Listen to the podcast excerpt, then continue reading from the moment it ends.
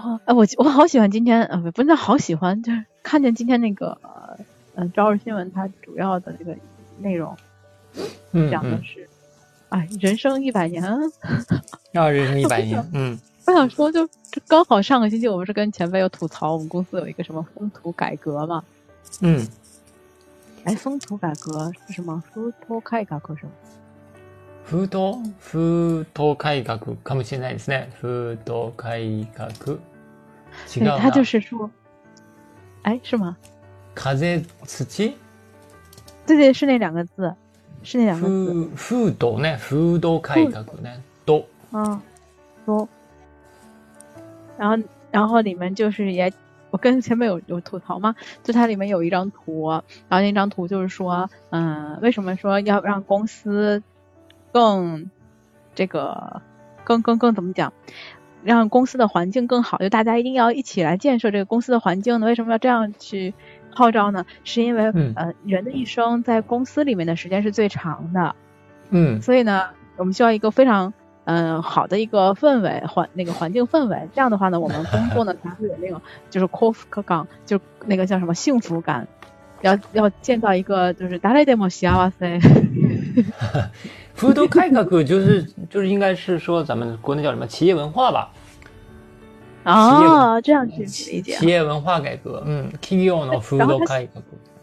它下面就有一张图，就是有点类似这个时间轴的感觉，啊，就是说从我们二十几岁开始入社，然后一直到六十岁退休，甚至到六十五岁嘛，还会在公司。然后你在公司里面的工作时间，他他给你计算一下，你这一辈子能活到一百岁的话，会是多少小小时？然后里面有多少小时是在公司？然后当时就我科长跟我们讲的时候，呃，就是说老师就让大家看这个图，然后一起去思考怎么样能够更快乐的去工作。然后看一个图的时候，跟我科长说，我说所以说就是。最好就很很好办嘛，你把公司在公司那个时间减少一下，这样。对呀，对呀，就是对呀。我以后我真的我要自己，比如说我这个，是吧？做好了的话，我这日语教育，我要是我要是招人了，肯定一天上班就半天就行了，半天就够了。那半天你你就愿意干嘛干嘛去，不要在公司待着，费费电。只上班不工作。对呀，就是来了嘛，你你想。真的，这个你想你在你在上班的时候，一天八小时工作里边，你真正实际上在那儿非常全心全意的专心工作的时间能有多少？很很少，我觉得我自己是是曾经有一个，我我干过一件事情啊，什么事情呢？就是我想知道我这一天的时间到底都花在哪儿了，所以我就早晨睁开眼以后就开始在记录那个时间。比方说，我几点起，然后我几点到几点干什么了，然后等我到了公司以后，我还继续记。只要是我，比方说有意识到我现在在干另外的一件事情，我就赶紧把它记上。然后通过这样记的过程中，我就发现，比方说我上午的时间，我到公司八点半，哎，这个到了公司八点半，然后我们是八点四十五开始上班，我其实八点半已经人在公司坐在那个工位上，电脑也开了，但是我一定会在走神，大概会走到九点这个走神的时间。这个早晨包括去泡一杯咖啡，然后呢，就是看一看昨天的邮件啊。但是邮件的话，我就先标一标重要不重要的，然后就开始看一些乱七八糟的东西，就从一一件事情上跳到另一件事情，跳到另外一件事情。大概九点，就我那个注意力能够集中起来，开始进入到工作状态的时候，大概要到十点开始。嗯嗯，差不多。所以这个小时就基本上已经过去了。然后我的注意力的时间就是上午的十点到十一点半，因为十一点半开始我就饿了。哈哈哈哈哈！然后我饿了以后就要找点吃的，然后一边吃东西就会一边想干点别的，然后就写写这个看看那个，然后下午的时候反正就是这个时间我是自己有有有有你自己知道的。你之前有一本书，它不是叫做一天四小时工作法吗？嗯，就是说你一一天的话，那个八小时工作，其实你能够注意集中注意力的话，也就四个小时。这四个小时我都觉得多了，真的。我一天，我一天坐在那里专心的工作的，我一天就是学那个叫什么 m a d o r o 那个研究后就是什么番茄番茄工作法的时候，学那个 Pomodoro 的时候，然后我就发现，我就试了一下嘛，他说二十五分钟专心工作，五分钟休息，二十五分钟，然后五分钟，然后二十五分钟五分钟嘛。四个二十五分钟，我觉得我这精力就全都被榨干干的了，就就真的就工作不下去了那种感觉，特别的疲劳。对，就想休息了。然后最近，最近我还开始了一项 这个可能四十多岁人就开始会会学的一些东西，比如说书法，我觉得就是其中的一项。正好我我家那个老大嘛，最近开始他去练字了啊，因为他写字的话，现在小嘛，小的话那有精力的话，其实让他去练练字，然后这样将来考试的时候能好一点。那我我跟着他去，然后我陪他，我在外面等着他的话，我就觉得挺亏的。然后我就跟老师说：“我说老师，我也要学。”然后他成人的话比小朋友还便宜一点，然后我就跟我儿子一起写，嗯，我就拿那个毛笔写小楷。嗯，哇，那第一天他那是一百九十个字的那个格子，第一天啊，一个半小时，我才写了多少？我才写了一百一百六十来个字儿。我一个小时，对，因为我以前没写过嘛，第一次写一个半小时，我我就发现啊，他那个他那数行是数趟是十趟，一趟是十九个字，我写的前两趟写的精神抖擞，哇，我觉得哎写字好有趣，写到第三趟的时候，我就写到第三列的时候，我就我就我就开始这个就开始走神了，注意力就集中不不了了，写到第六趟的时候，我就开始饿了，饿了，我刚吃完午饭，对，刚。理解吧？刚就是脑子就注意力特别集中，是特别消耗糖分，然后我就想可乐在哪里？可乐在哪里？我要补糖，这样的感觉。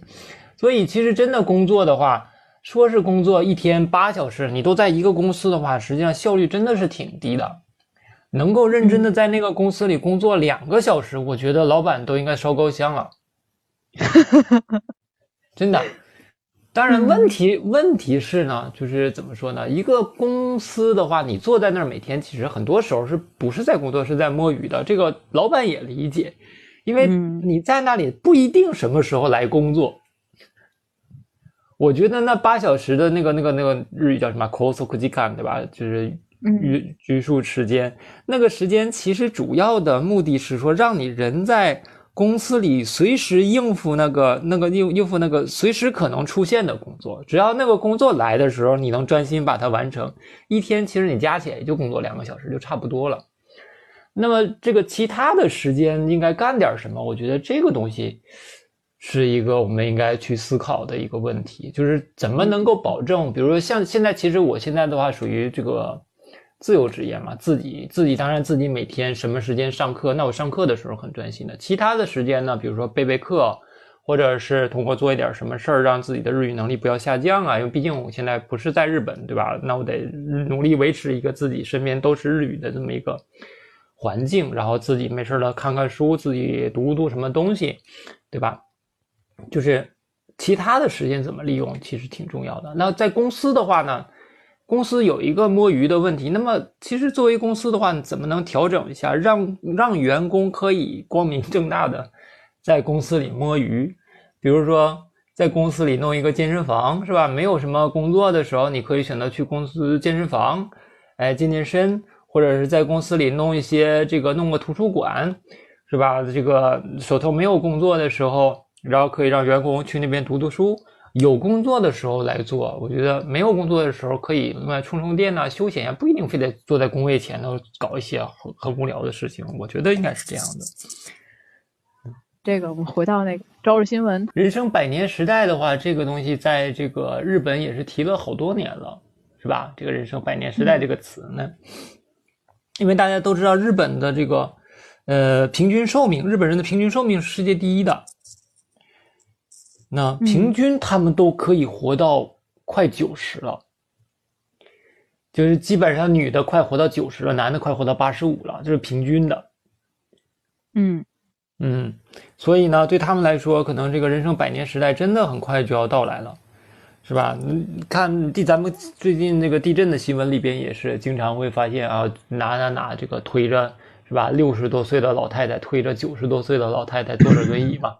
然后推着这个九十多岁的老太太逃难这样的，啊，然后看的时候大家就会有一种哇，日本老人真多，包括中国最近几年的这个叫做少子高龄化嘛，嗯，中国的这个人口增加，包括现在人口十四亿，对吧？人口增加主要来源不是新生儿，主要来源都是原来就有的人他们的寿命延长了，因为这个。这个医疗的进步，所以寿命延长。那但所以我们中国的这个人生百年时代，我感觉可能还还是需要再过一阵子才能实现的。那感觉这个平均寿命，因为中国的平均寿命还没有那么长。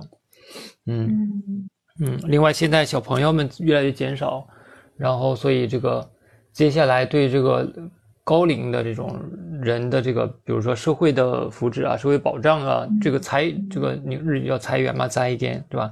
这个收入源在哪里来？这个我总担心它会出问题。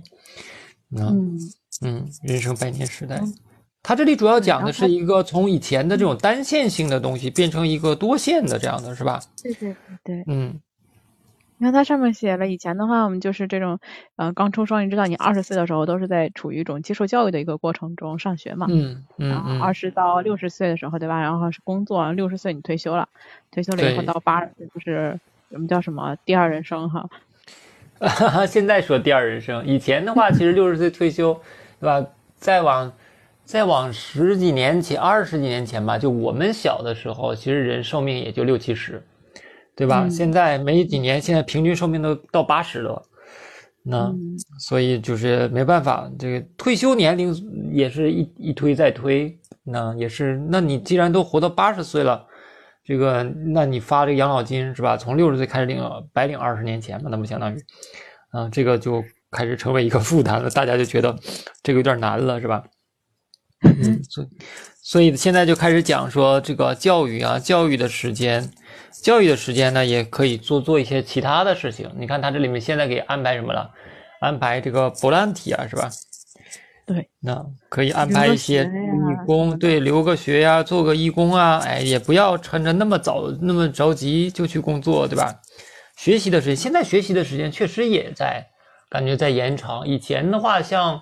我那阵子的话，可能研究生啊、博士生啊，还不是那么流行，是吧？就是大家毕业了以后啊，大学毕业了，工作去吧，可能很多人就去工作了。现在的话，这个大家恨不得都得去读个研，那不读研的话，就职的时候没有竞争力啊。然后读完研以后，一看读了研好像也找不着工作，怎么办？读个博吧，然后去读博。读完博以后三十多岁，然后把生育的这个最佳年龄给错过了，那。所以也是感觉带来各种各样的问题。现在的这个人生百年时代呢，在不同的时期做不同的事，而且不要只做一种，然后在社会中扮演多种这个这个这个这个角色嘛。我感觉它主要是这样的一个东西。然后把学习，因为你想你活到八十岁的话，实际上八十岁的话是八十年，这个社会会发生非常大的变革。现在科技进进步啊，技术进步的那么快，可能。你就不能像以前那样，这个我学一次，然后用一用半辈子，然后颐养天年几几十年，这样已经很难了，就得真的是学到老，然后这个干到老，是吧？然后一直去享受人生当中不同的阶段里边的东西，是不论如何都要去保持学习啊。所以人生百年时代的话，我感觉其实里边这个终生学习应该是一个很重要的这么一个。一个地方，嗯，是是的，因为毕竟时间长了，跟以前不一样了。你要对，而且时代变化的也比以前的速度要快很多了。嗯，是的，是的，嗯，它这个里边第二版也是讲说这个里边一个叫年累卡萨内 demo 马纳比欧塔诺西姆，不管什么时候都要去学习，对吧？这个东西很重要。嗯，那你看它有一个有一个叫什么十六岁开始的，就六个赛格了。Life shift，嗯，呃，日日本最近出书很多这样的，就就歳からの、十三歳からの、十六歳からの，十岁开始的，十六岁开始的，然后十三岁开始的，十岁的时候正好是小学毕业，嗯，是吧？哎，不对，十岁是小学三年级，是不是？小学几岁？七岁上小学。七岁上小学，所以十岁是小学三年级。所以他们是十岁从小学三年，因为小学前三年真的，我儿子现在不是三年嘛，三年前三年加起来学都没学什么东西。 那时候因为小朋友只是在适适应学校而已啊，这样的。然后是十三年，十三岁的时候是初中，十六岁是高中，上高中，他是这样的三个阶段，在这三个阶段里分别出一些书。那前一阵我还看过什么就塞克兰的 SDGs 这种的，十岁开始的 SDG 什么的。这个所谓的 life shift，它其实是指什么？life shift 的话，实际上是一种这个人生的转折点，生活的这个转折点的这么一个东西。life shift，life shift 的话，这个就是就讲这个 stage，嗯，多就最开始的话，这个三个 stage 嘛，life shift 就是到了一定的年龄以后，你要去做一些什么事情。这样的感觉，你现在处在哪个 stage 上？嗯嗯。那以前的话，就这三个 stage 之间的转换，现在的话，它变成了一个叫马六七 stage。马六七 stage 的话，就是在人生当中并行的。比如说，我终身学习，终身工作，然后终身娱乐。那么在这些时候的话，我在各个时期都要如何去转换？它就不是一个这种。单的在一条线上转换的，而是在每一条线上有各自的转换的这么一个东西。我我是感觉是这样的，嗯，啊，这是我的一个理解。那 life shift，如果你说十六岁的话，已经是中高生的状态了，还能理解。但如果是十岁的这种小孩子的这种状态的时候，我接受到的东西基本上都是从电视里面，嗯，也就接受到了什么信息，我就会有什么样的。大脑的那个储备，然后我在输出的东西也肯定是那些，所以是不是有点过早了这个设计？嗯，是我我有的时候也是这么觉得的。比如说我在做这个留学的这种这个小瑞的这种指导的时候，有一个东西叫这个入学的志望理由书嘛。啊，对对对。哎，这个咱这玩意儿也肯定写过啊。这个东西我指导的就还。还因为我自己真的把这个东西研究明了，这个东西我知道的还蛮好的。但是每次我都觉得，就是志望理由书里边一定要有一个，就是要写出你自己将来这个学习的目的。他说说要学习目的，学习目的的话，这个东西呢就要有一个什么长期的目标和一个短期的目标啊，长期的、中期的和短期的，你要把这个东西写明白。那个长期目标，其实在我看来，就是说你这个人生的精神的 you made it 呢梦想。问题是你这个梦想，第一，梦想它不一定能实现，嗯。第二，你的梦想随时真的是会变的，对啊，不变才才奇怪，对吧？你不变的话，那社会都已经进步。那如果小朋友说现在我想做将来最好的手机，可能我都告诉你千万不要做手机了啊，手机已经没已经是一片红海了，你你将来研究一个什么别的 啊可穿戴设备去吧，是吧？然后能让人，比如说脑子与脑子，你看现在这个马斯克都开始连接脑机接口，呃，研究脑机接口了，是吧？应该研究这个东西了。所以这个梦想，在二十年之内，我们的科技就发发展这么多，所以以后再谈梦想，我觉得反而可能是有些奇怪了，就是这种长期的东西。这个也是，确实这个东西也是 life shift 啊，这个终生的这种嘛生活的转换的里边一个。一个很重要的东西，就是我们现在掌握的知识也好，我们现在能做的事情，可能用不了几年就不是很有用了，嗯，就不是很有用了。对，然后所以呢，咱们应该去学点什么？这个可能因为我自己是做教育的，所以我可能更侧重于从这个 life shift 里边，我一定更关注的是里边教育这方面到底能够帮助什么，就是。在什么时间如何去转换，然后在转换以后，就是以后就不能变成什么我先学，然后再工作，然后再再再养天年，已经不能这样了，必须是一边学一边工作，然后出现新东西了要学新东西，然后同时还要工作，是吧？以后可能就是各种知识的一个是各种知识的组合的这样的一个东西。啊，自己所所掌握要掌握多种技能，然后把这些技能呢，通过自己的组合来进行创新。我觉得也是说，在这个人生百年时代啊，那特别是我们我们现在还算是这个算是我们现在算什么青年吗？我们现在算青年啊？现在好像我们应该算青年，就是比如说你这个。国家要是凭什么国家杰出青年科学家的时候，我们现在是在那个才五十岁以下，所以现在感觉感觉五十岁以下都可以算这个青年了，都是青年，哎，对吧？就是还有一定的学习能力的，或者是对新事物还没有那么抵触的这么一个年纪。那在这个你在我们这个年纪的话，我们就应该开始进，嗯。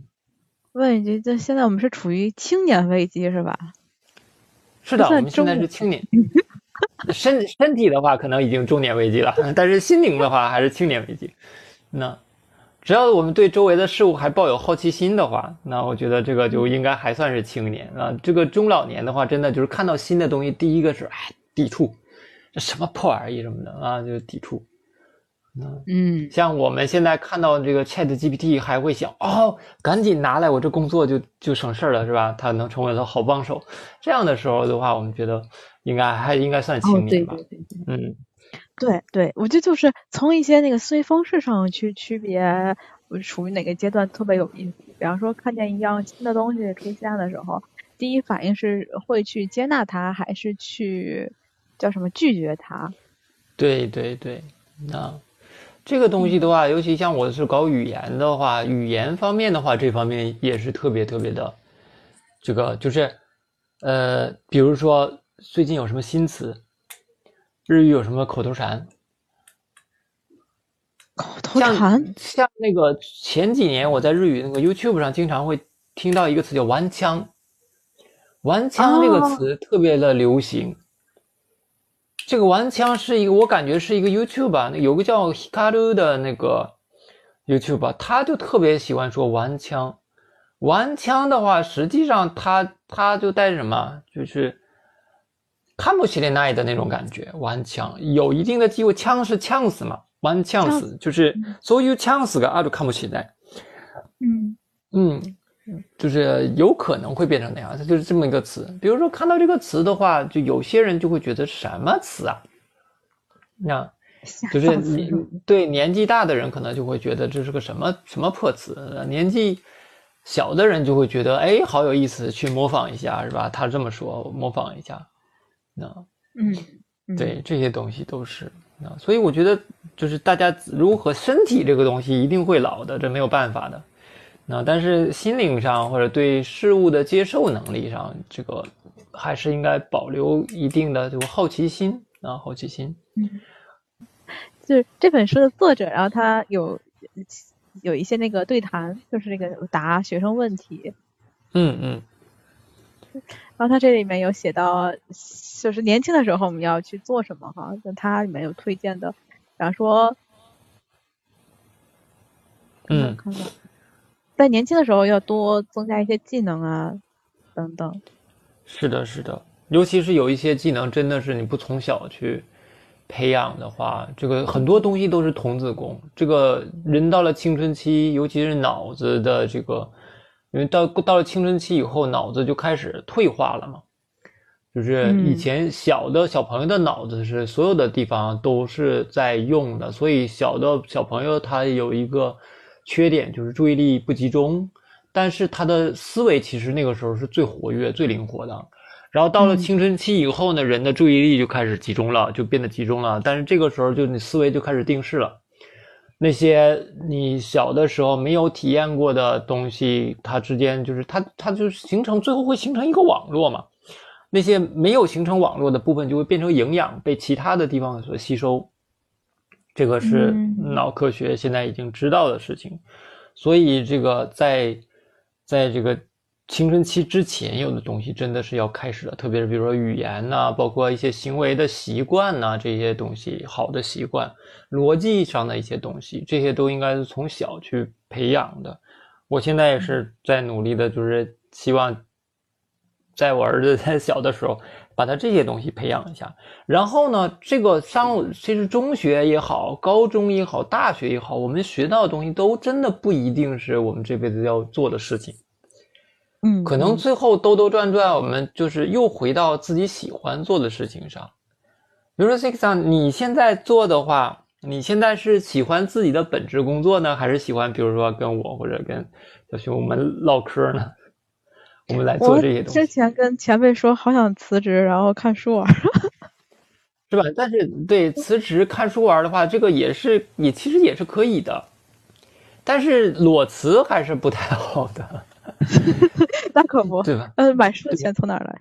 哎，就是我们肯定是把会把很多精力放在自己做自己喜欢的事情上，然后这样的一个感觉还是可以的。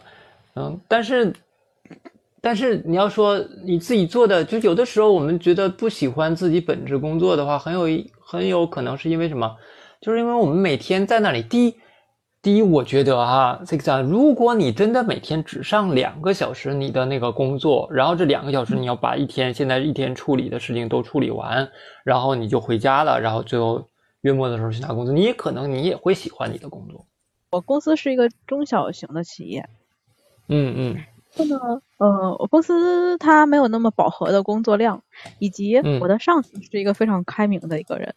就在我刚进公司的第一个星期，就实习结束了以后，就正式开始进到部门里面工作的那个星期的时候，然后我的直属领导就跟我说说，那个下午大概是下午两三点的钟的时候，他就跟我说，你休息一会儿，可以去泡一杯咖啡啊，吃点零食啊什么的。他说不需要，就是一直坐在那个电脑前，然后就是很努力工作的那种感觉。但是你看这一层楼，大家都在忙。我跟你说，其实他们都没有什么忙的事儿，对吧？其实大家有很多时候是在对 在掩饰自己摸鱼，是吧？对对对，然后他就跟我说没有这个必要。对，真的没有这个必要。就是该你工作的时候，你能够很努力的把它做好。其他的时间的话。是吧？就努力成为一个与众不同的人，这样在遇到什么问题的时候，你才能够提出一些与众不同的想法。其实，如果我自己有有这个员工的话，我肯定也会这么说的。然后后边还有一个讲这个什么，他们自己干哦，卡库斯的他们需求，那时间，时间这个东西也是确实是最重要的。现在的话呢，第一，我感觉社会上似乎已经不再需要那么多的人去工作了。嗯，你看，大家有没有发现？比如说，为什么失业率高？失业率高是因为什么？因为没有那么多工作可做了呀。为什么没有那么多工作可做了呢？因为现在很多机器已经代替了人工作，机器又不犯错，对吧？机器犯错的可能性比人要小得多。对吧？机器，然后它只要通电就可以，它可以二十四小时工作，也不那么多需要需要人。人的话还有心理上的问题，对不对？你说他两句，然后他一不高兴了，他去故意给你搞坏一个什么东西，然后你这生产线就废了什么的。其实人会带来很多的问题，但是呢，另一方面，人也能够带来很多的新的创意。就是有很多时候，因为你想生产出来的商品，主要的目的不是为了满足机械，对吧？它是为了满足人，所以人以后它主要是主要的用途，人其实是一个提供一个需要的这么一个，嗯，提供需求的这么一个来源，我觉得，啊，人提供需求，没有需求的话，那这个东西就很难进步。那，嗯，但是这个东西的话呢，怎么说呢？没事儿想像我这样闲着无无聊，就经常会思考这些问题。其实也是特别需要时间的，就是你必须得有很多闲着的时间，闲着的时候人才会有这个啊想各种各样的事情，或者是看一些跟自己工作没有关系啊，看一些很无聊的东西啊，有的时候也是，然后就会想，为什么这么无聊的东西也有人看呢？然后琢磨着琢磨着，你就会觉得啊，它其实里边还是有一些什么什么道理的，就是会想，所以给自己留一些时间也很重要。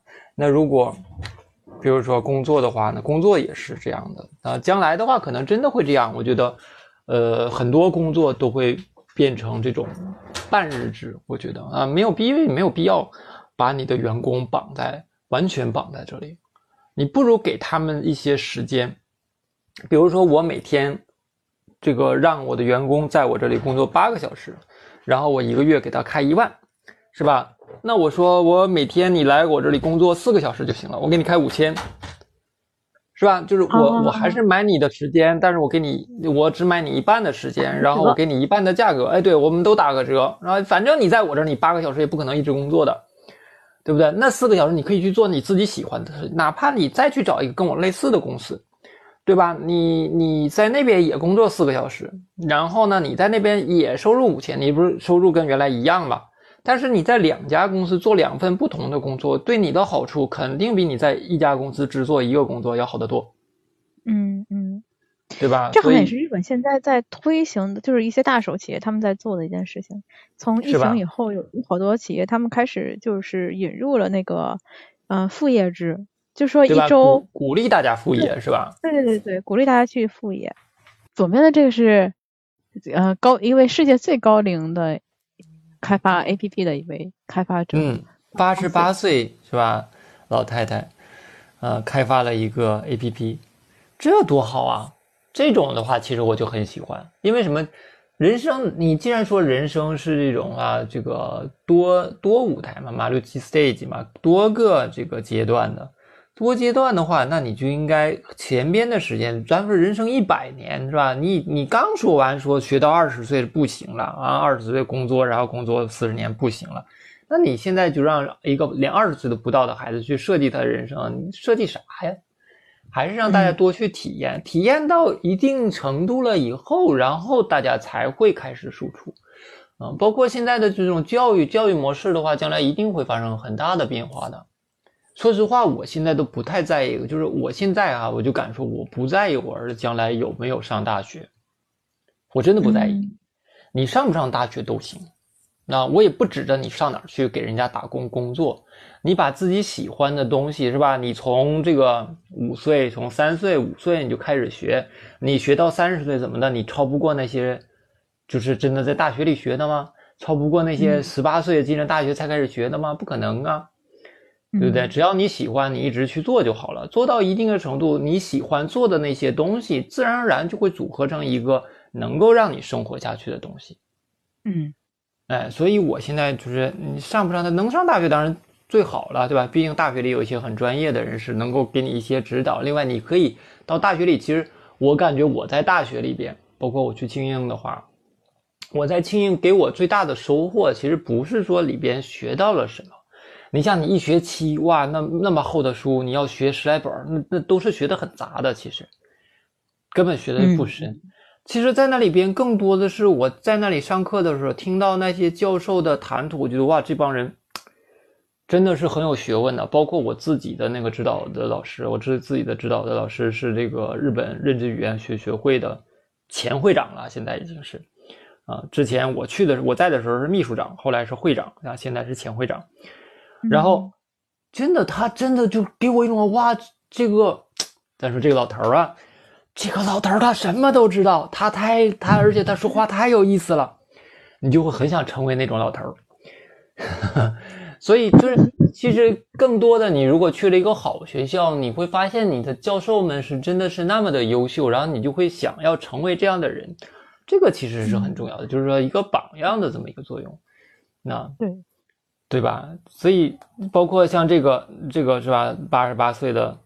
这个老太太哇，她居然八十八岁了，八十一岁开始学编程，八十八岁啊，真的编编成功了，很很厉害，真的是很厉害，这样才是能够起到一个榜样作用。所以更多的时候应该给自己时间空间，就是包括我现在不想去这个那些公司上班也是一样的。后来我就发现自己做的话，虽然你说。经济上你说要多么的好，那不一定啊。另外说，你说平台上有多么大吗？它也不一定，对吧？肯定是你在大公司的话，平台会好。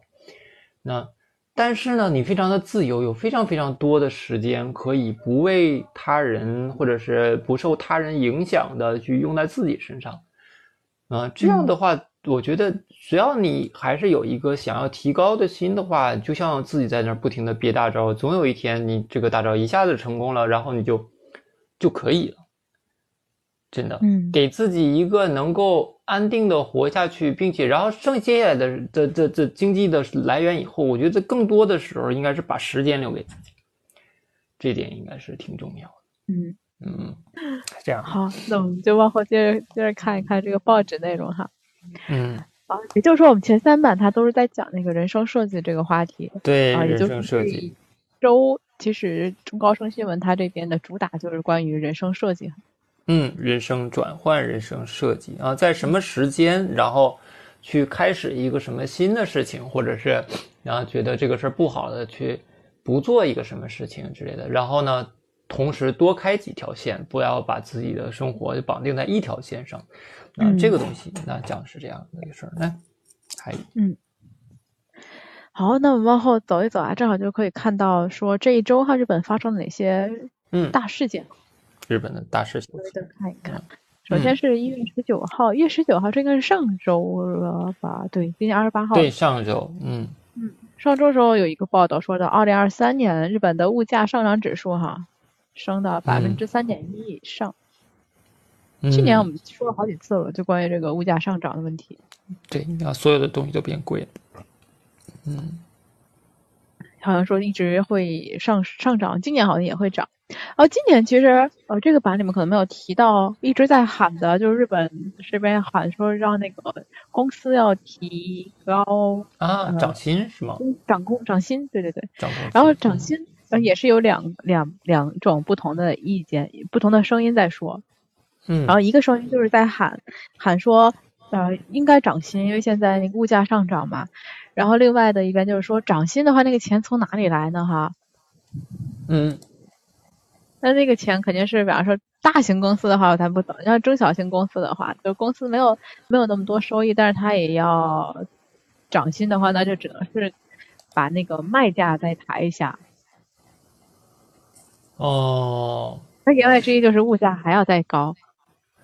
做外贸的公司好像今年就比较容易涨薪，对吧？做外贸的话，因为做外贸的话，做外贸的公司不都挣钱了吗？今年据说，那但是做本国的话，因为原材料也涨，是吧？然后上游的又压，所以它其实这个利润反而变得不好。再涨新的真的挺挺难的。嗯，对。然后再到这周一月二十二号，它有一条新闻是关于学校这个体检哈。嗯，这次我也没太没太明白，就是以前他们他们体检不分开吗？好像以前小朋友不分开，嗯，嗯，这个挺奇怪的是吧？我们我记得我小学的时候，我们我小学哦，那都三十几年前了。我们那个时候体检的时候，男女生就是分开的。但是我们体检的时候是脱衣服的，我们男生是穿穿个裤衩或者穿个衬裤去体检的，女生我还真的不太知道啊，也没没看过。小时候没印象了。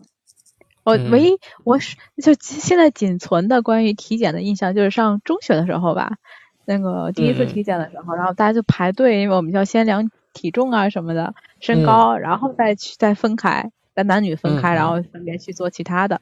然后当时老师就喊说说那个身高是要那个身高体重是裸重哈，裸高裸重，然后就看我们那个男生在那狂脱。然后，然后那老就在喊说：“裸高的意思就是不能穿鞋。”那裸重呢？裸裸重应该就是外套什么的不行。外套什么不行是吧？主要是那几个男孩就开始在那狂脱。对，上了中学以后，女男生就开始变得喜欢脱衣服了，在女生面前脱衣服了。对，打完打完篮球以后，就开始把上衣脱掉，然后往外一扔，然后扔完了以后自己再回去捡去。对，嗯，是的，然后也不不也不也不知道自己到底臭不臭，是吧？哎，这是一月二十二号的新闻哈。嗯。哎，如果那个在日本这边有有孩子的，可能会了解。嗯。对。啊，哎，然后是二十四号。嗯。大雪封山了，不是大雪那个把高速给给给封了哈。嗯。哎，这里有个词叫塔七塔七欧九。哎。对。每年都在新闻里能看得到这个词，对这个词很有意思。他舅舅，他舅舅欧舅死了就是往生，就是就是死了，死了的意思。嗯，啊，就是不动了，对吧？对他舅舅的话，就是站在那儿死掉了，就是被就被冻死在那里了，基本上就是。啊，就是没有任何的，不能往前，也不能往后，然后就就站在原地死掉了，这个意思。那这好形象啊，说的。嗯，对，啊，这样挺有意思。那塔奇欧就，嗯，还。但是每年每年都大概这个冬天下雪的时候，新闻一定会报，而且会，就是因为动不了嘛，车动不了，车动不了，最大的危险就是，首先就是你人在车上没有办法去厕所。然后还有就是没有食物之类的，他下车路边不行的吗？我好奇，实在不行的，就是只能是那样了。对呀，日本连这个这时候都管没没有紧急没有紧急避险，太可怕了。对，但是他们冻了是真的是会冻在那儿，就对，很冷。嗯嗯，很冷。嗯，还有那什么，就是时间比较长，然后会没有食物，呃，所以就经常会出现，比方说他这辆车是运那个零食，啊，不是运运食品的车，他会发，就是公司会就直接给命令，就是可以发，他就会把那个车上的货物分给其他的这个司机啊什么的。嗯，之前有看那个推特上面有有有类似的这种情况，然后大家就会。发那个帖子去感谢啊什么的，感感谢这个公司是吧？这其实也是一种广告宣传啊，真的挺好的。对对对对对。万一正好运那个卡路里妹走的话，这就是太棒了，发一箱就够了。发一给美的。OK，这是一二四号的啊，二十五号就是日本我们刚才提到那个金阿尼放火的那个纵火犯哈，然后在本周日判决是死刑。嗯。判决死刑，然后他会不会现在他还没有说他上诉的事儿，是不是？没有吧？应该他说他可以上诉，即使到周五是没有。对，具体的上不上诉现在还没有说。而且当这个这个审判长说出这个结果的时候，他是鞠了个躬，然后没说什么，好像是啥也没说。嗯。哎，二零一九年的，然后现在才终终于出判决结果了。嗯，这个时间真的好长。对，这个也是很多这个是吧？无辜的人去世，这事儿也是他自己觉得，因为他当时不是他说是这个金阿尼剽窃了他的作品嘛，是吧？就是偷了他的作品，然后他特别看重他这个作品，然后他就可能最后也就是。一时一时，怎么说？哎，反反正觉得这个人，这个人，你要说他是什么反社会什么的吧，这也真的不是说多反社会。但是当时怎么就就突然就做下这样的事儿啊？然后让那么多无辜的人去世，是吧？真的也是，这事儿挺挺，只能说用日语来说，就とても残念ですね。とても残念です。这让我想起那本书了，就是那个，那那叫什么来着？啊，cake 呢？切れない啊，そうそうそう，そんな那对，真的是就是属于 类似于这样的一个人，他自己可能当时他觉得自己很正义，是吧？他可能是这样想的，但他自己可能就属于这种认知上面会有一些，嗯，就是弱的这种感觉。但这个人，你说你要真不给他判死刑的话，那你怎么对这些？家属交代呢，是不是？是。然后，所以这个真的是很无辜的人。对呀，一共一共是七十多个，一共七十多个人是吧？七十多个人，其他人也是重轻伤，就是没死而已，也是重轻伤，都很很惨的。毕竟那全是纸，嗯嗯嗯。哎，这是金阿尼的这个事件。对，没有任何人从这件事里得到好处，是吧？真的是一个特别特别惨的一个事儿，嗯。然后下面的一篇就是没太看懂，这个 broccoli 怎么就变成指定野菜？是指定野菜，它到底是什么意思？指定野菜下边有那个 keyword 指定野菜，指定野菜。特に消費量の多い野菜を国が定めている。那就是大家都吃吃的特别多的蔬菜，这个就被会被。国内指定为就是被日本指定为叫指定蔬菜啊，指定蔬菜的意思就是，如果 这个菜啊卖的少了，就是价格低了，比如说我种这个菜，我种一斤花要花一百日元，可是我卖的时候卖八十，没关系，国家补偿给你。哦，这个意思。对，因为这个菜的话，哎，这个菜我们国内必须要吃，而且消耗量很大，你一定要去种。哎，你种赔了没关系，我补偿你，是这样的一个感觉。那。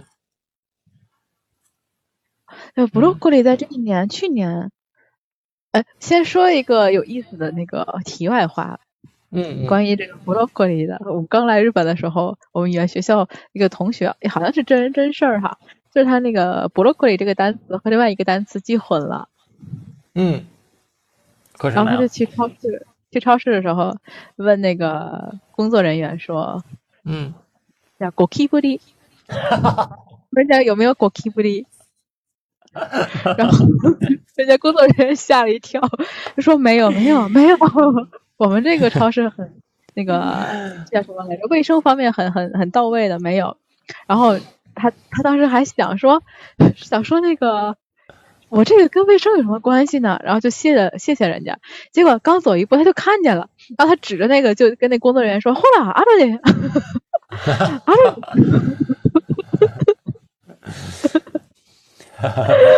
把 工作人员吓了一跳。呃，我知道。这段子记一辈子了。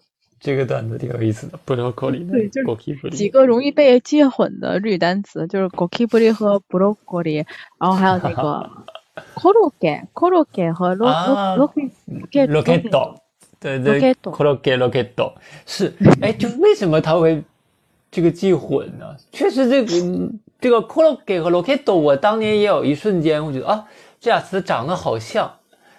对对是吧？嗯，broccoli 呢？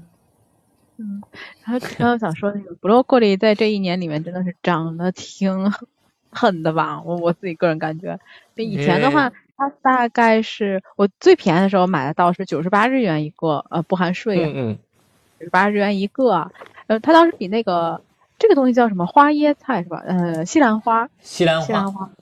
嗯，然后那个白色的，我们我们天津那边叫那个菜花，我对，我们也我们也叫菜花，也是菜花，咱都是北方的。它它要比那个菜花要便宜，就是 broccoli 要比那个，嗯，那词典上来那个菜花的日语叫啥来着？叫菜花吗？叫卡利弗拉瓦。啊，卡利弗拉瓦。嗯，对。就这个比那个要呃，broccoli 比那个 cauliflower 要便宜，所以我总爱买这个 broccoli。可是去年开始，它那个价格就比那个 broccoli 哎，那个比那个那个 cauliflower 就涨了很多。大概啊，最贵的时候我能看见二百多一个。二百多，十多块。嗯，那跟中国也差不多。国内然后慢慢的降下来了。国内现在好像也这个价呀。是吗？不是，各位同志们，大家现在买一个西兰花多钱？国内的话，我我昨天去看了超市的时候，我们这边是不含税一百九十九，也就含税的话二百一左右吧，二百一乘以零点五，十一。一个吗？一个，主要是斤卖。对，你们那边论斤卖，我们这论个。谢谢，反正跟大家说一声哈，我们这。那个 lettuce 多钱一个？lettuce lettuce 一个的话，最便宜九十八，最贵的时候一百二十八、一百五十八、六十八都有。现在反正现在给我的感觉就是，按我学生在日本的反馈，就是跟沈阳去比较好一点的超市啊，就不是去那种街上的那种，或者个人卖的也有。就是如果你去那种大一点的超市买那里边的绿色蔬菜的话，嗯。呃，或者有机蔬菜的话，基本跟日本是一个价。哦，哦，不好意思，对，就是价格，哎，就是日本的蔬菜和中国的有机菜，呃，或者是绿色菜，跟这个价格是差不多的。嗯，好的，嗯，大概其实了解了这个菜价了哈。嗯，突然想起来，我妈上次来的时候又在我这买，那叫什么来着？买那个。尼拉韭菜，然后一买完韭菜，然后跟我在那数，因为 韭韭菜特别贵，日本韭菜真的贵。日本一个韭菜，一个我们叫荷兰豆的那个。好的，那我们看啊，后面还有什么新闻？还有关于那个这叫什么来着？日本的这叫无人机是吧？探月无人机。呃，探探测器，他们叫。探测器。哎，探察机，探探查机。那，你看它多可爱呀！四脚四脚朝天的躺在那里，是这个图吗？对对对，就是这个。嗯，四脚四脚朝天，对，很有意思。虽然我们摔了一下，但我们成功着陆了。是的，哎，这这这个。就好像我跳楼的时候是吧？我们用毯子成功的接到了它，虽然我们还没来得及充气，跟这个 跟这个一样，我感觉是吧？啊，我们用缓冲垫接住了它，虽然我们还没来得及充气啊。嗯嗯，然后它那个探测器挺有意思的，那个探测器，它是它是你现在看到的是那个叫 Slim 的那个，嗯啊。这个小小小小小探测机，然后它在离地面两米，在落地之前呢，它会往旁边喷出一个球形的东西，球形的一个机器人。那个机器人可以裂开，裂开变成一个，它那个球形是是像网格一样的，然后两个爪子一样的东西，然后那个东西拍的这个 Slim。嗯，所以现在我们看到的是那个小机器人，那个小机器人长得特别可爱，是个小球球，就是它那个球球分裂裂开以后，它本身是一个球体，就是你把手指张开，手指张开，然后做成一个握握握球的一样的形状，然后把手指交叉在一起扣起来扣起来，你就会发现它不能变成一个球嘛？这个它的左右两个部分就像这样的一个感觉，然后它会向两边打开，就变成两个手一样的东西。然后这个东西呢，会往前，往前怎么怎么？往前倒，然后勾住地上的东西，然后把这个东西，它就可以在地上移动了，特别可爱，像个小蝎子一样，嗯，很好玩。啊，我我有一个有有一个好奇点，就是它这个叫什么探测器？它这个探测器，它着陆的时候歪了，那个倒了嘛？那它对它后面没有影响吗？它不立不能立起来？它它应该已经没电了吧？啊，嗯，因为当时说它的那个电池可以使用几个小时嘛。他们当初设计的是在这个斜面上用那个脚先落地，落地以后呢，然后它就会朝着斜面的上坡的那个方向倒下，那边还有四个脚会把它承接住，这样它就立在那儿了。但是实际上，我们看一下这个月球表面的这个样子，你也能看出来。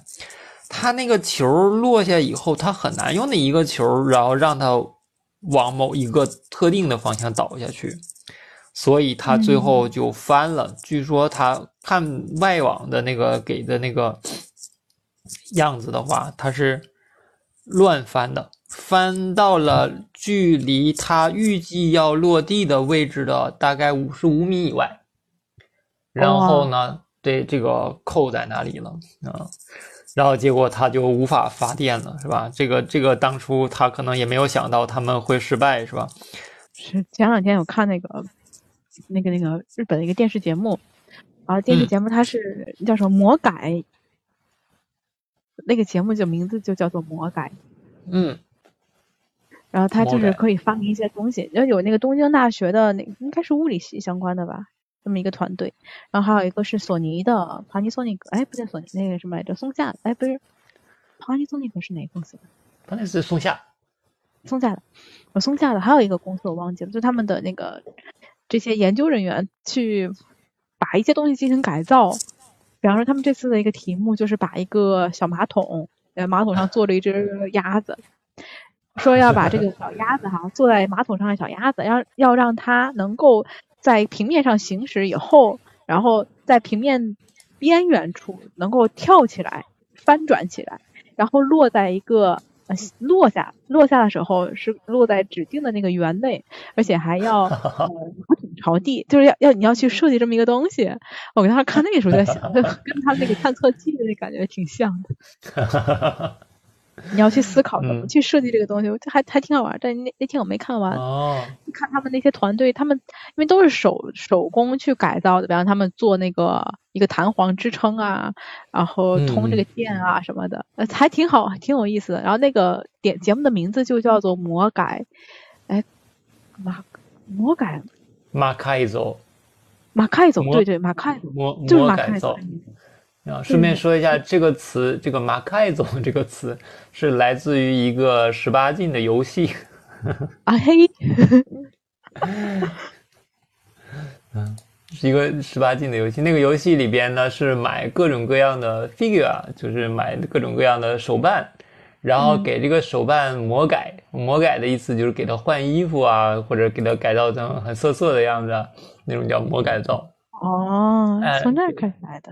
对这个词啊，为什么提到这个词？我是我我我是突然想起来，前几天那个有一个小黑科技这个词，你知道吗？你是说日语还是说中文？就中文也行，日语叫 Black Technology。知道这个词的来源你知道吗？啊，那不知道。这个词来源也是一个小说。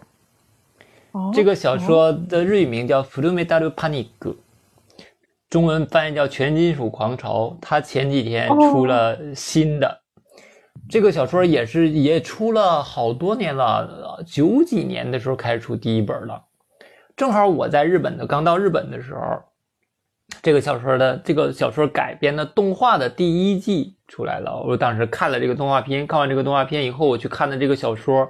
然后特别有意思，然后我就很很短的时间连续的读这个小说，然后读完了以后，我发现我的日语能力就突飞猛进的这种感觉，所以我一直就非常相信阅读 是学习语言最好的方法嘛。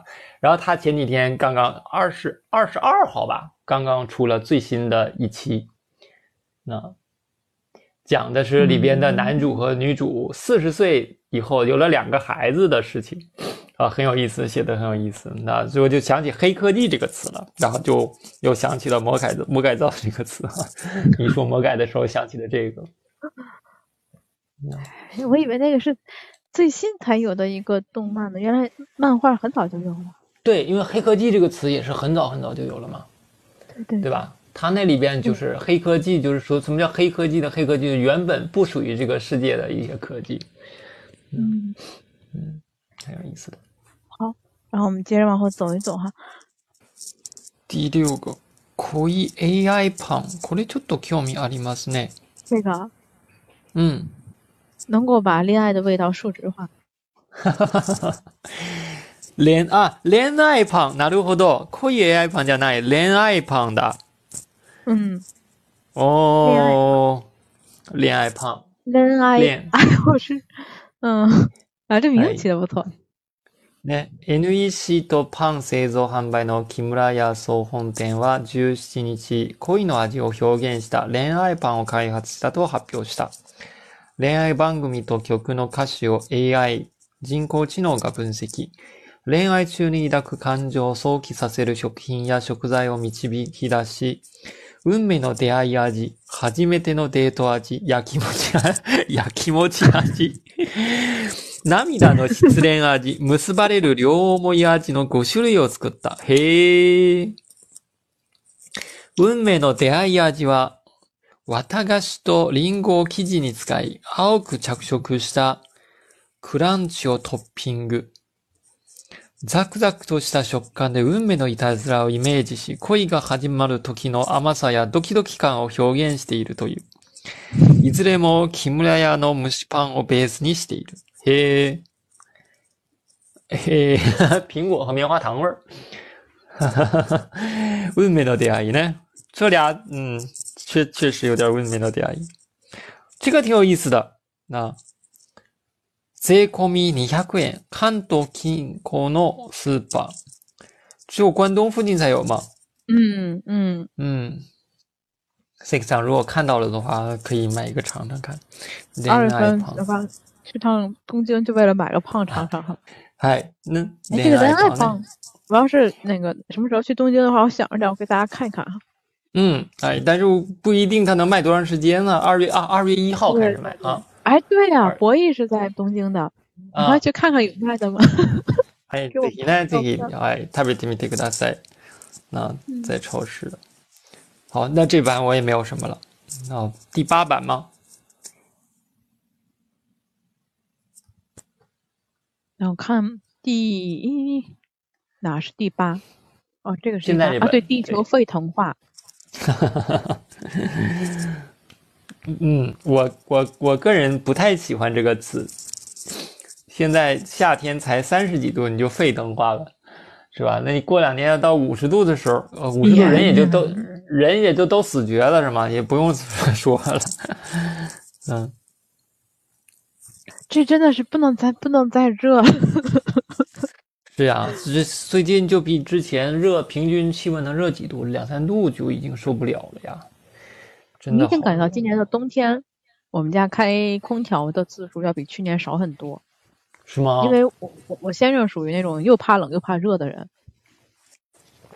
哎，那看来还是得想法啊，冬天的时候上日本待一待。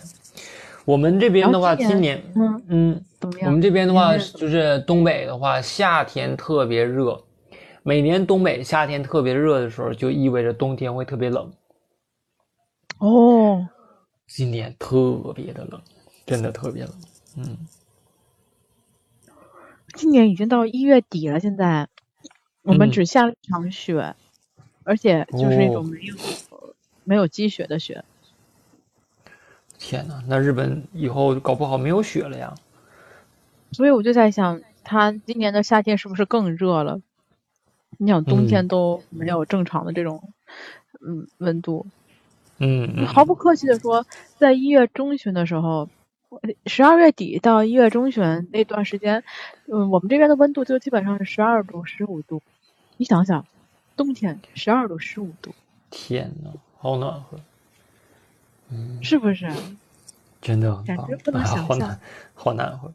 嗯，哎，来来看一看左边的那个图，左边的那个图上写今年日本日本北海道，嗯，那函馆第一次观测到了三十五度，函馆都三十五度了，北海道都能三十五度，太可怕了。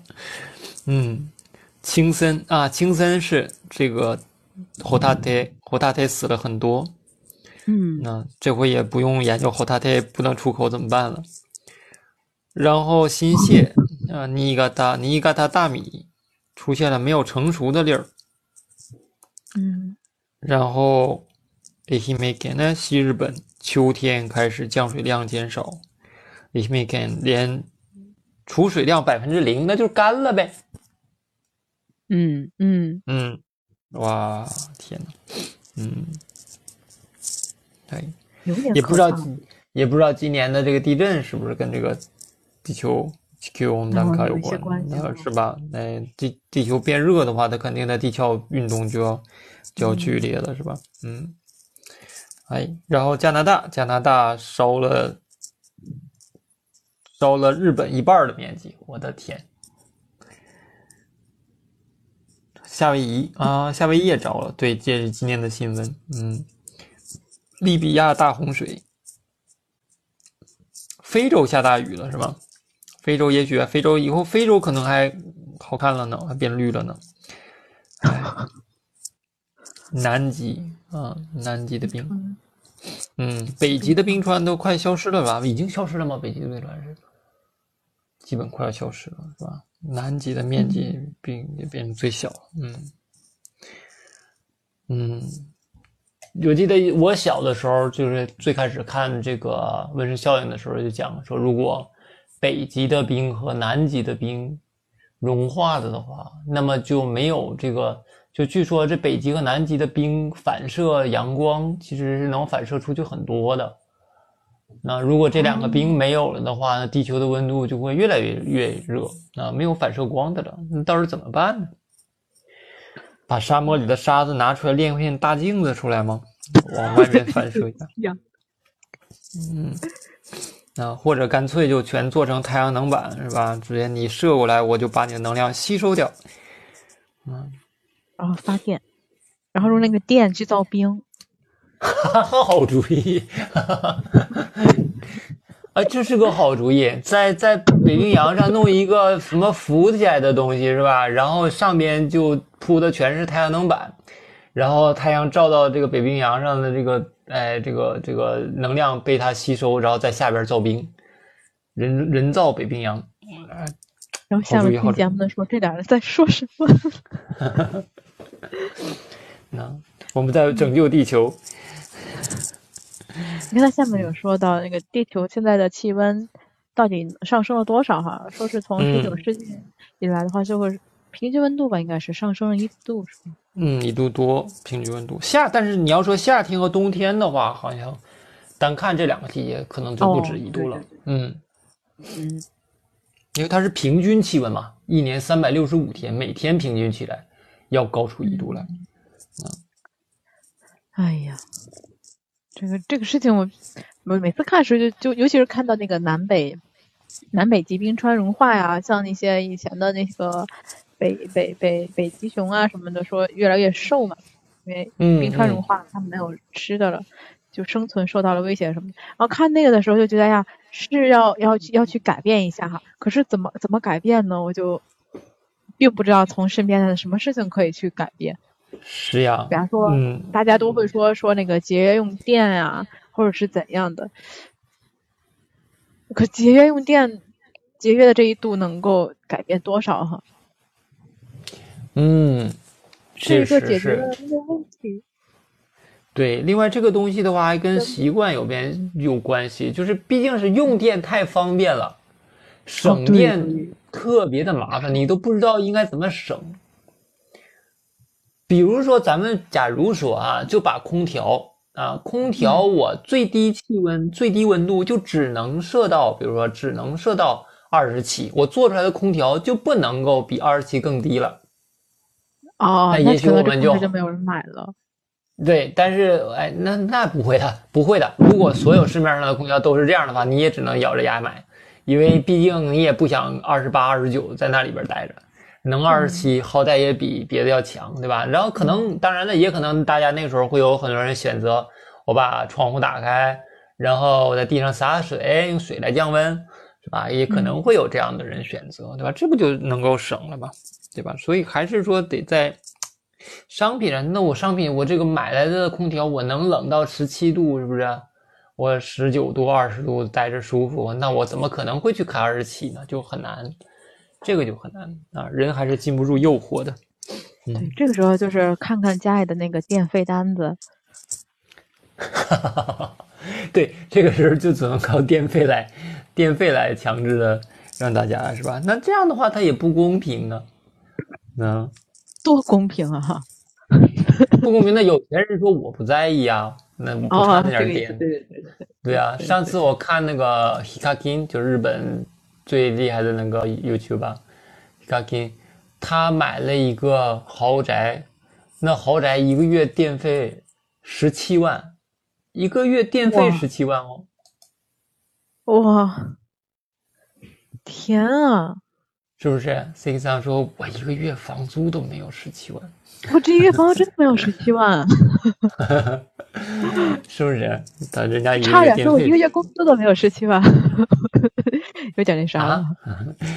我就说的意思，有有人就会喊了，我一个月工资都没有十七万，你一个月电费都十七万，对吧？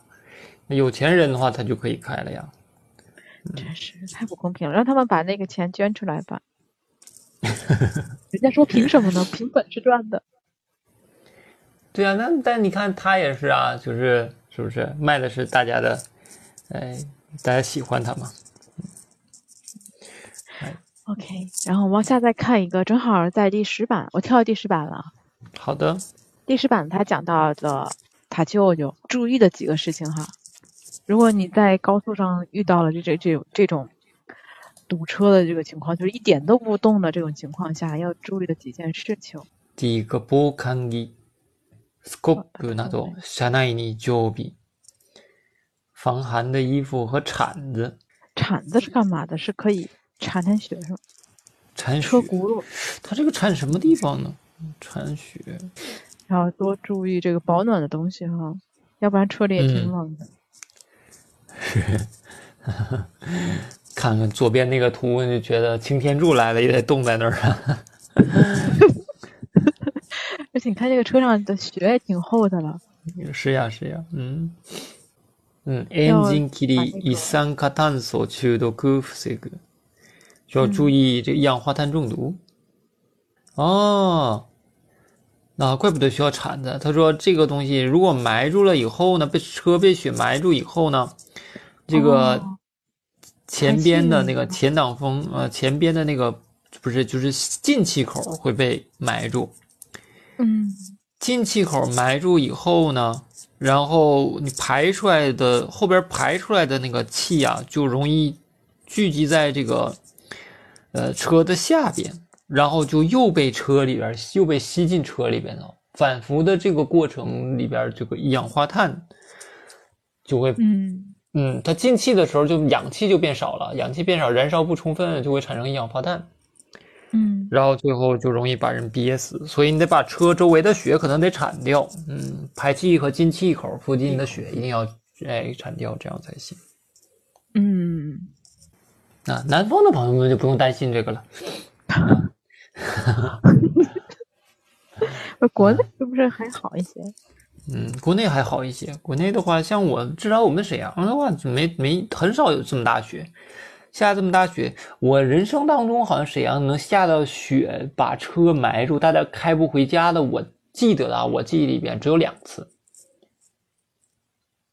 什么时候？有一次，有一次是我那时候我在日本的时候，零几年，零七，要么就零六的时候有一次，那次。然后跟家里打电话，我妈就跟我说：“说今天下大雪，雪特别大，车开着开着就开不走了。然后公交车什么的就都停了，大家最后只能徒步走回家。第二天下楼的时候，发现外面停的车看不见了，埋里头了。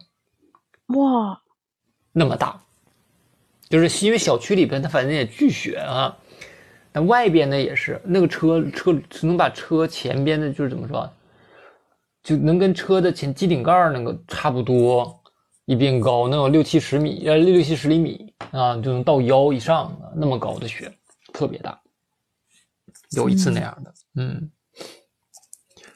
嗯，挺有意思的，好像那个都没有，多吓人啊！回不了家了。我每次看到那个。冬天下大雪，然后北海道那边的一个情况，就有有新闻会报嘛。每次一下大雪的时候，那个基本上北海道那边的新闻就是，呃，一个是让大家就是注意使用那个铲雪机，要要老人用铲雪机要注意安全，然后就会看到他那个那个门真的都被盖住了，基本上。是的，是的，是的，他们有的时候雪能一直埋到二楼。北海道真北海道真的很厉害，他那个雪一整一楼门出不去了。他们得没事了就出门把门门门口那那铲一铲，不然就出不去了呀。门开不开，嗯，就很有意思。而且家里他们一定都会备那个灯油，就头油，就是就是就是柴油嘛。他们会有柴油的发电机，还有柴油的暖炉什么的来保持这个供暖。就跟我们的，因为因为日本它也没有暖气，不像我们东北有暖气。我们其实我们东北不太怕那么大的雪，然后南方下大雪的话，那肯定受不了。我们东北的话下大雪，哦，下雨好大呀，啊，明天又不用上班了，大家就挺开心的。OK，然后我往后走一走哈，我一下跳了挺多的。没问题。我一跳到了第这是多少版了？第十七版啊，十七版是上一周我们是说那个天生人语，然后这周它是讲那个学。学部的科学的这些内容哈，嗯，哦，这个是我喜欢的。这周呢讲的是关于新语、流行语哈。新語、新語や流行語はどのようにして生まれ広がるのでしょうか専門家は新語・流行語は自分の世界を広げるきっかけになると話しますね。 生まれる要因は大きく3つあると話すのは、立教大学国際化推進機構日本語教育センター教育講師の泉大輔さん。一つは新しいものや考え方が生まれたと、と、時です。今年広まったチャット GPT はこうした例の一つと考えられます。二つ目は、言葉の印象を変えたいという、といった思いがある場合です。美容室をヘアサロン、洋菓子をスイーツとスイーツと呼ぶことがあります。カタカナにすることで洗練されているイメージやおしゃれな印象を与えられます。三つ目はこれまでの使い方とは違う呼び方や意味が広まった場合です。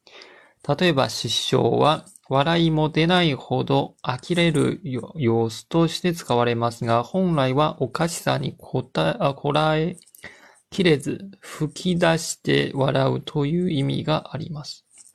漢字の印象などで意味が変わって定着することがあるそうです。え现在那个失笑的话，笑いを失う意味ですか？是笑不出来的意思吗？啊，是吗？失笑了。そうそうそうそうそう。失笑应该原意是这个，就是是忍不住笑了。但现在现在他们的意思好像是这个 笑不出来了的意思。用错了才会变成这样。是的，但是现在很多新词都是这样的呀，都是用错了用成这样。对那个汉字的意思已经越来越不理解了。是的，是的，那他们这个学习已经真的是 偏欧美化了。嗯嗯，哎，所以他说三个啊，第一个是诞生了新的东西的时候，啊，有新的东西出现的时候，这个会流行。第二个是想要改变一下这个词汇的印象的时候，那所以比如说会用片假名来说，日本日语现在的片假名的词汇真的是太多了，太多了。然后啊，我真的很烦这种，中国人也听不明白，欧美人也听不明白。日本人也听不明白，你弄那个东西干什么，是吧？哎，就觉得说挺时髦的啊，这样的感觉。第三个是用这个用法哈产生了偏差，这个咱们看的话就是用法产生了偏差，然后这种偏差由于一定的扩散啊。现在一个词想要流行起来，好像还真的挺容易的，你只要在网上火一下的话，大家就都知道了。嗯。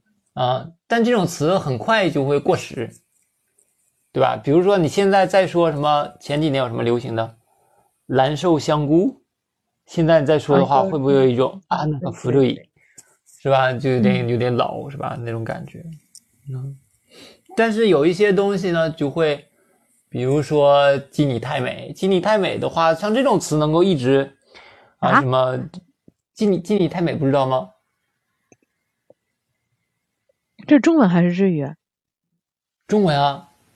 啊，没听过。那个蔡徐坤当年他唱一个歌叫《只因你太美》，那个“只因你太美”的发音，因为他他连的特别厉害，就是像什么“金太美”，就是就有点“只只因你太美”，听起来就像“鸡你太美”。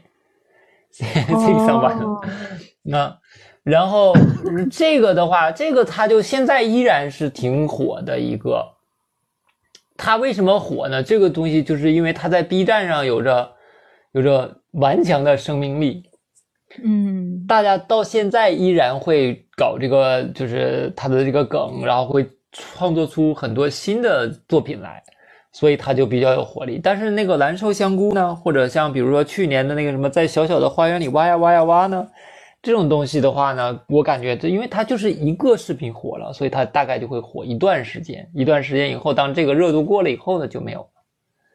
嗯，啊，可能是这样的一个感觉呢。哎，但是像这个，比如说第第一个啊，第一个像 ChatGPT 这种的话，只要它还在，这个词就一定会很火。但是慢慢的就变成一个很普通的词。对对对。第二个呢，这种东西呢，如果它火了以后，大家都用了。因为它表示同样的意思，而且它在现实有载体，所以这种词呢，可能它也会持续的使用。当然了，它也可能以后会被新的东西取代。那第三个这个东西就比较的讨厌。那这个东西火了以后呢，时间长了，慢慢的就会怎么呢？哎，就会被拿出来，一些语言学家就会说：“哎呀，实际什么什么词，它本意不是这样的，而是什么样的？”大家说，但是我们现在就这么用，然后嗯。哎，就就完蛋了。那像我们中文里边，其实也是有很多就以前的那些字的读音呐什么的。我现在想不出来例子啊，但是有很多就是真的现在那个词的发音是吧？哎，发音跟我们小时候已经完全不一样了，对对？嗯，那你也说不上来，它到底是就是语言是在变化的嘛？那肯定是语言是在变化，它就会怎么变。可是这个变化的过程，它真的就是。用错了，然后变，慢慢的就变变。嗯，对，这个坐骑还是坐骑是吧？坐骑了吗？先坐骑了啊？坐骑了？可以了，对呀，可以啦，坐骑了。坐骑呀？不是坐骑吗？哇，坐骑坐骑。对，他就现在被承认了，那。这个就挺那什么的。另外，其实还有很多的，比如说字里边的，像什么前后的后和这个王后的后，嗯，这俩字写法是不一样的呀。啊，这俩字不是一样的吗？繁体字是不一样的。哦，繁体一简一简化以后都一样了。嗯，我最近不是去写字嘛，我那个老师就跟我说啊，这个字的话，繁体字呢，就是繁体字，你要真想学繁体字呢，可以去看弯弯的书啊，他那边从来没有进行过一次简化，都跟以前一模一样。哎，他说你要是写字的话，那边真的是挺好的。OK，然后我们通过这个内容的话，他也是介绍了几个相关的学科哈。嗯，一个是音声学，那音声学。音声学的话，主要讲声音带来的这种含义。这个东西的话，你像日本日语里边非常有名的一个东西叫 onomatope。onomatope，我告诉你们，就是那个讲那个拟声拟态词。嗯。啊，拟声拟态词，比如说呃，然后你说，比如说 koro 啊 koro 和 goro goro，还有 koro do koro li do。g o l o n g o l o n 是吧 g o l o g o l o 是吧 g o l o l i 这些东西的话，比如说 ko 和 go 的话，它就属于这个清音和浊音的区别。然后呢，浊音的话呢，听起来声音会更重一些，更沉重一些。这里边就有个小东西和大东西的区别。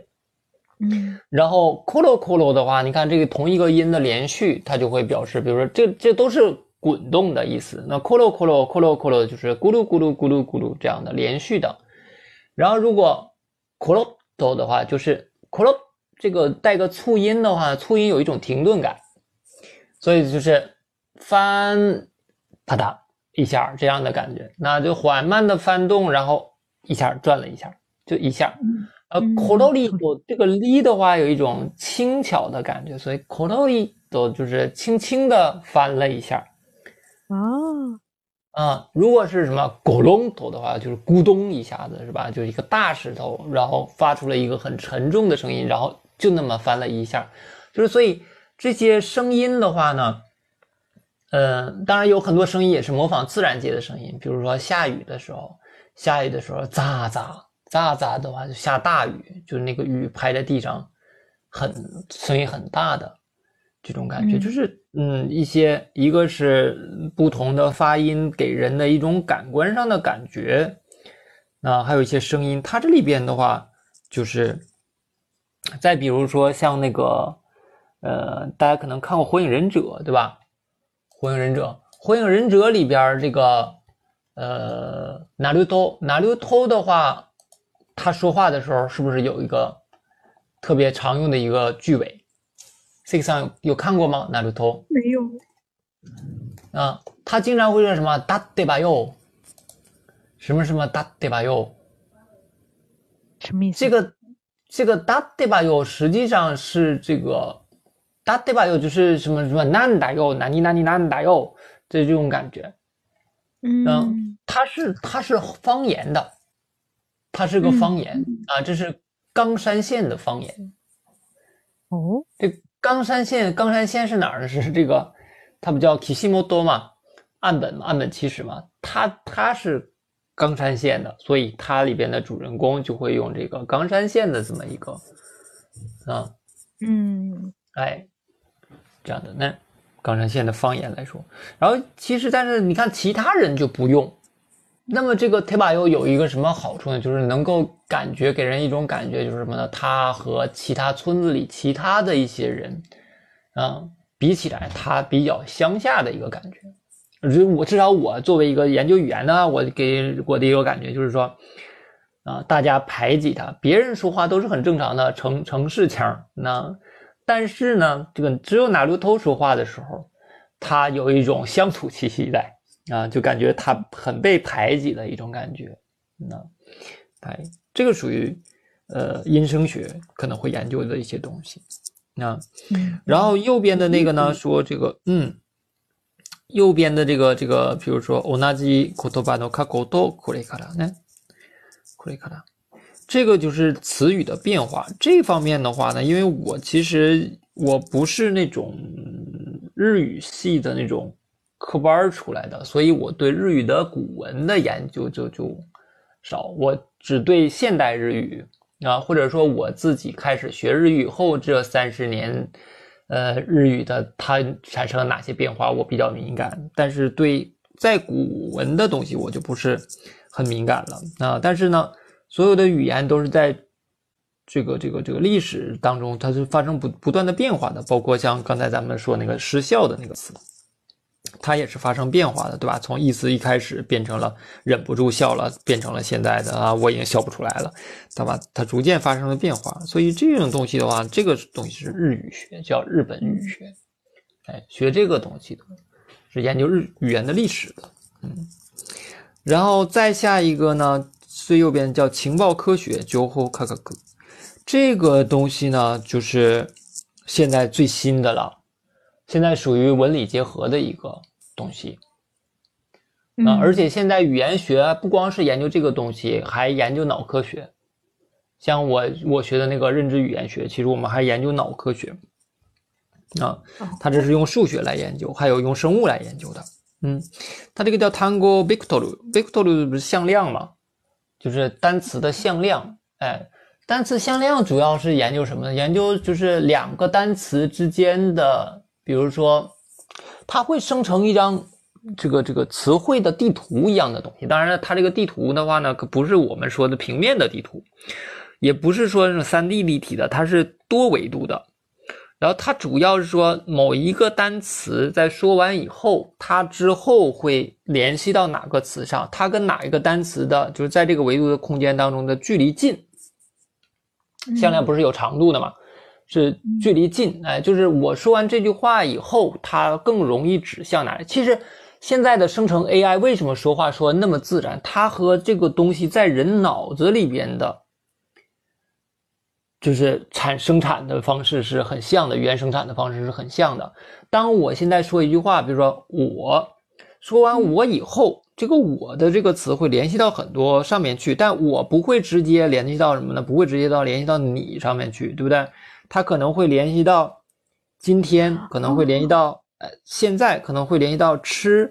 什么什么，但我绝对不会直接联系到你上去。然后他用数学这个模型，就是用很多模型啊，或者是编了很多的这种，呃，维度吧，就那个那个东西叫什么来着？我忘记了，国内的叫什么东西。然后他就计算这些单词与单词之间的类似于距离这样的一个东西，就是我说完这句话以后会联系到哪上。当这两个东西一起联系了以后，他们又会接到什么上？所以生成 AI 说出来的话非常的自然，因为它是根据大数据把这些词语之间的联系给找到了。嗯嗯嗯，他说的东西不一定真的有意义，因为我们说话的时候，可能我感觉啊，为什么 AI 说话有的时候听起来就是似是而非的感觉？因为 AI 它不太懂人的需求。嗯。你懂吧？因为我们说话的时候，我们是有需求的。我是为了满足一个需求，比如说我说话，我希望你听，或者我说话，我希望讲明白一个什么东西。我要去设想另一个人要能听明白这个东西，并且我现在说这句话，在他的脑子里听大概是个什么感觉，是吧？我得去做这样的一个设计，然后我才从很多个分支里去选那么一条分支来说这句话。但是电脑的话，它现在可能。单纯的生产这方面已经生产的很好了，但是他可能对自己说这个话，对方是否真的能够听明白，或者有特定目的，带有一个特定的目的来说一句话，在这个东西上，他可能比人还是要稍微欠缺一点，就是因为他没有人的需求，和没有人的这种情感啊，或者是。感官上的一些东西，如果他说话的时候，他像人一样有让对方要理解什么东西的这种需求的话，那他可能说的就更像人了。他现在只是从说话上生产出来的东西，这个东西和人已经没有什么区别了。嗯，大家看 AI 画图也是一样的，画图图画的已经非常的好了，但是有的时候你看这个图的时候，你不知道他想让你感觉什么。嗯，明白，呃，明白这种东西吧？所以它那个图画的就是没有一个特别的重点，啊，生成的没有特别重点，特别漂亮，但是没有重点，这样的一个感觉。这个玩意的研究就是情报和信息科学嘛，这个是信息科学啊。哎，但是将来再过多少年以后，这个信息科学和这个生物学联系在一起以后，我觉得很有可能它真的就能生产出一些。是吧？更厉害的一些东西，如果它能够把人类的情感，比如说你的这个激素水平，这些激素水平，然后再再再再再分析一下，然后人在产生什么情绪的时候，哪会哪些激素会分泌多少，然后他把这个东西也数量化，然后在电脑里边模拟出这个东西的话，那么你对他说一句话。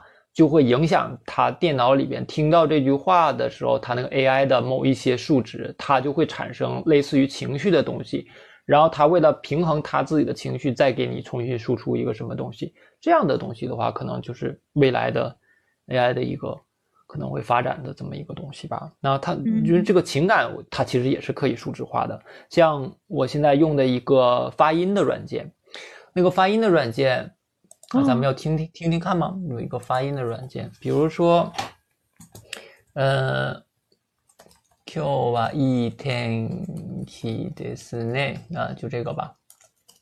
哎，我放一下，你看能不能大家能不能听到啊？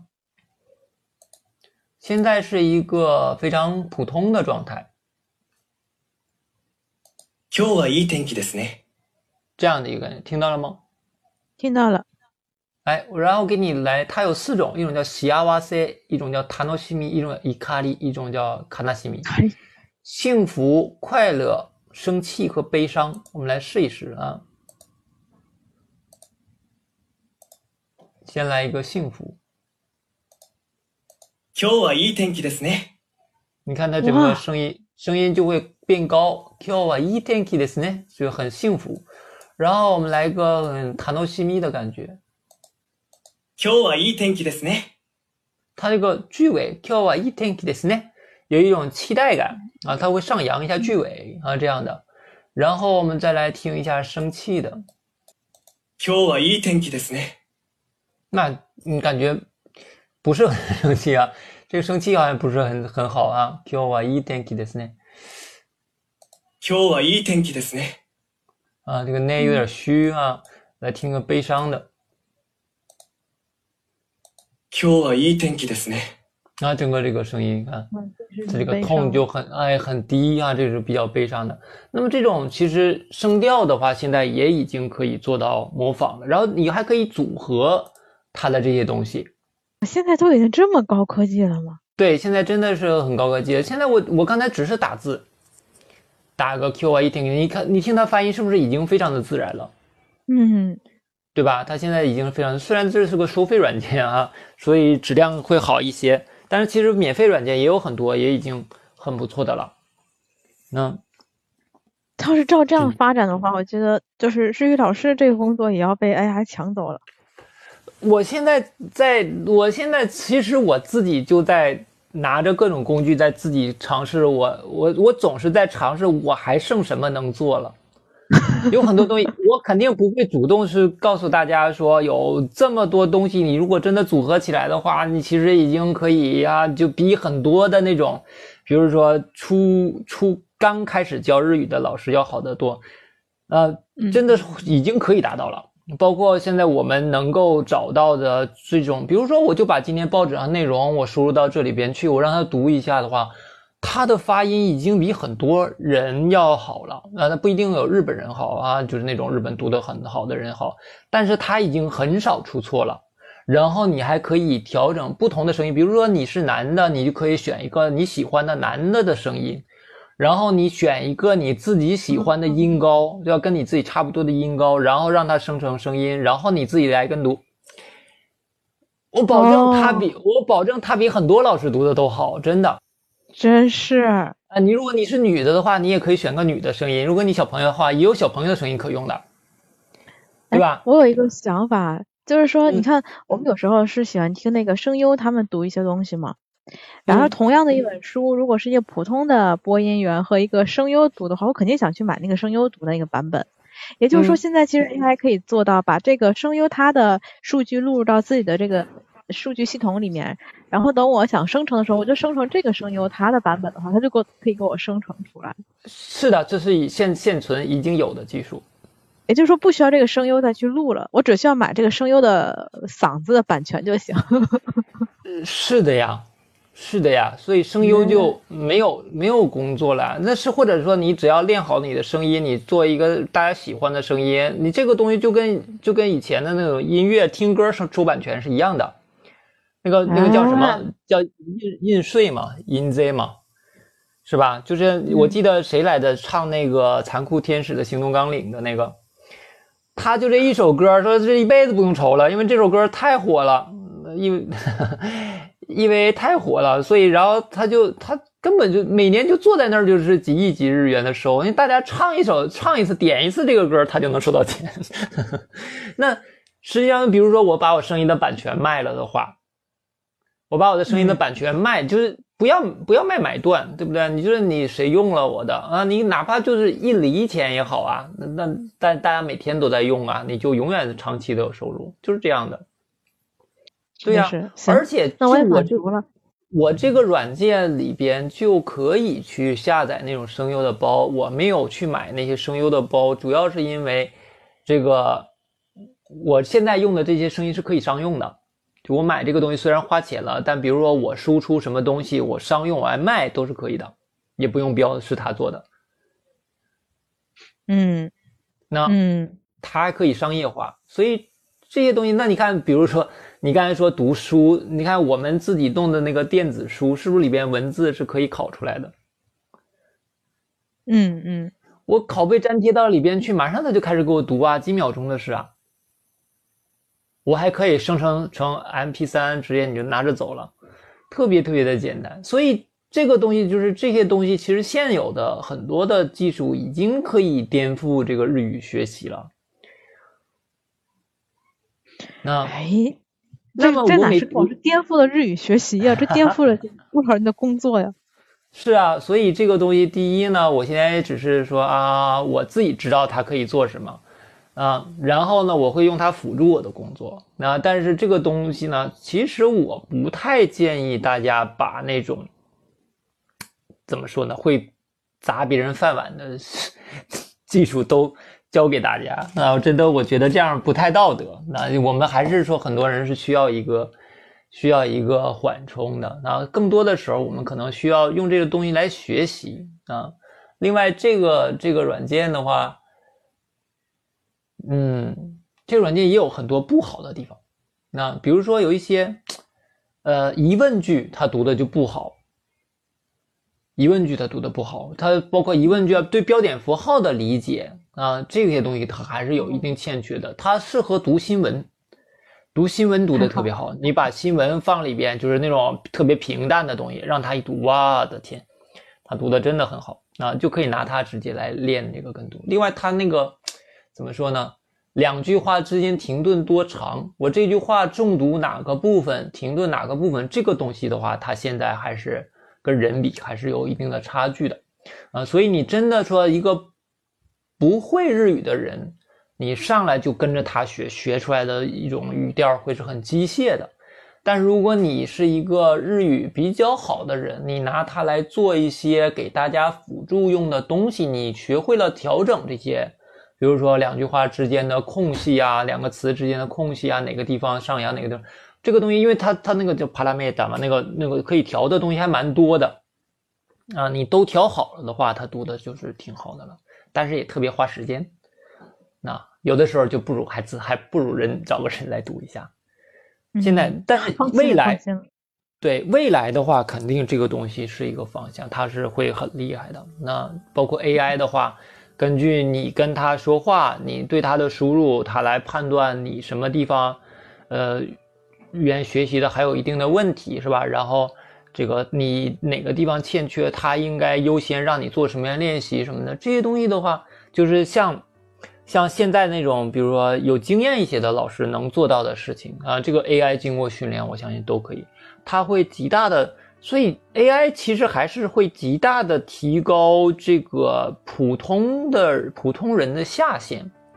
你会用 AI 的话，你其实其实很多时候啊，不是说 AI 会夺走我们的工作，而是说你不用 AI 的话，你的工作就会被夺走。但是你会用 AI 的话，还是你指挥它。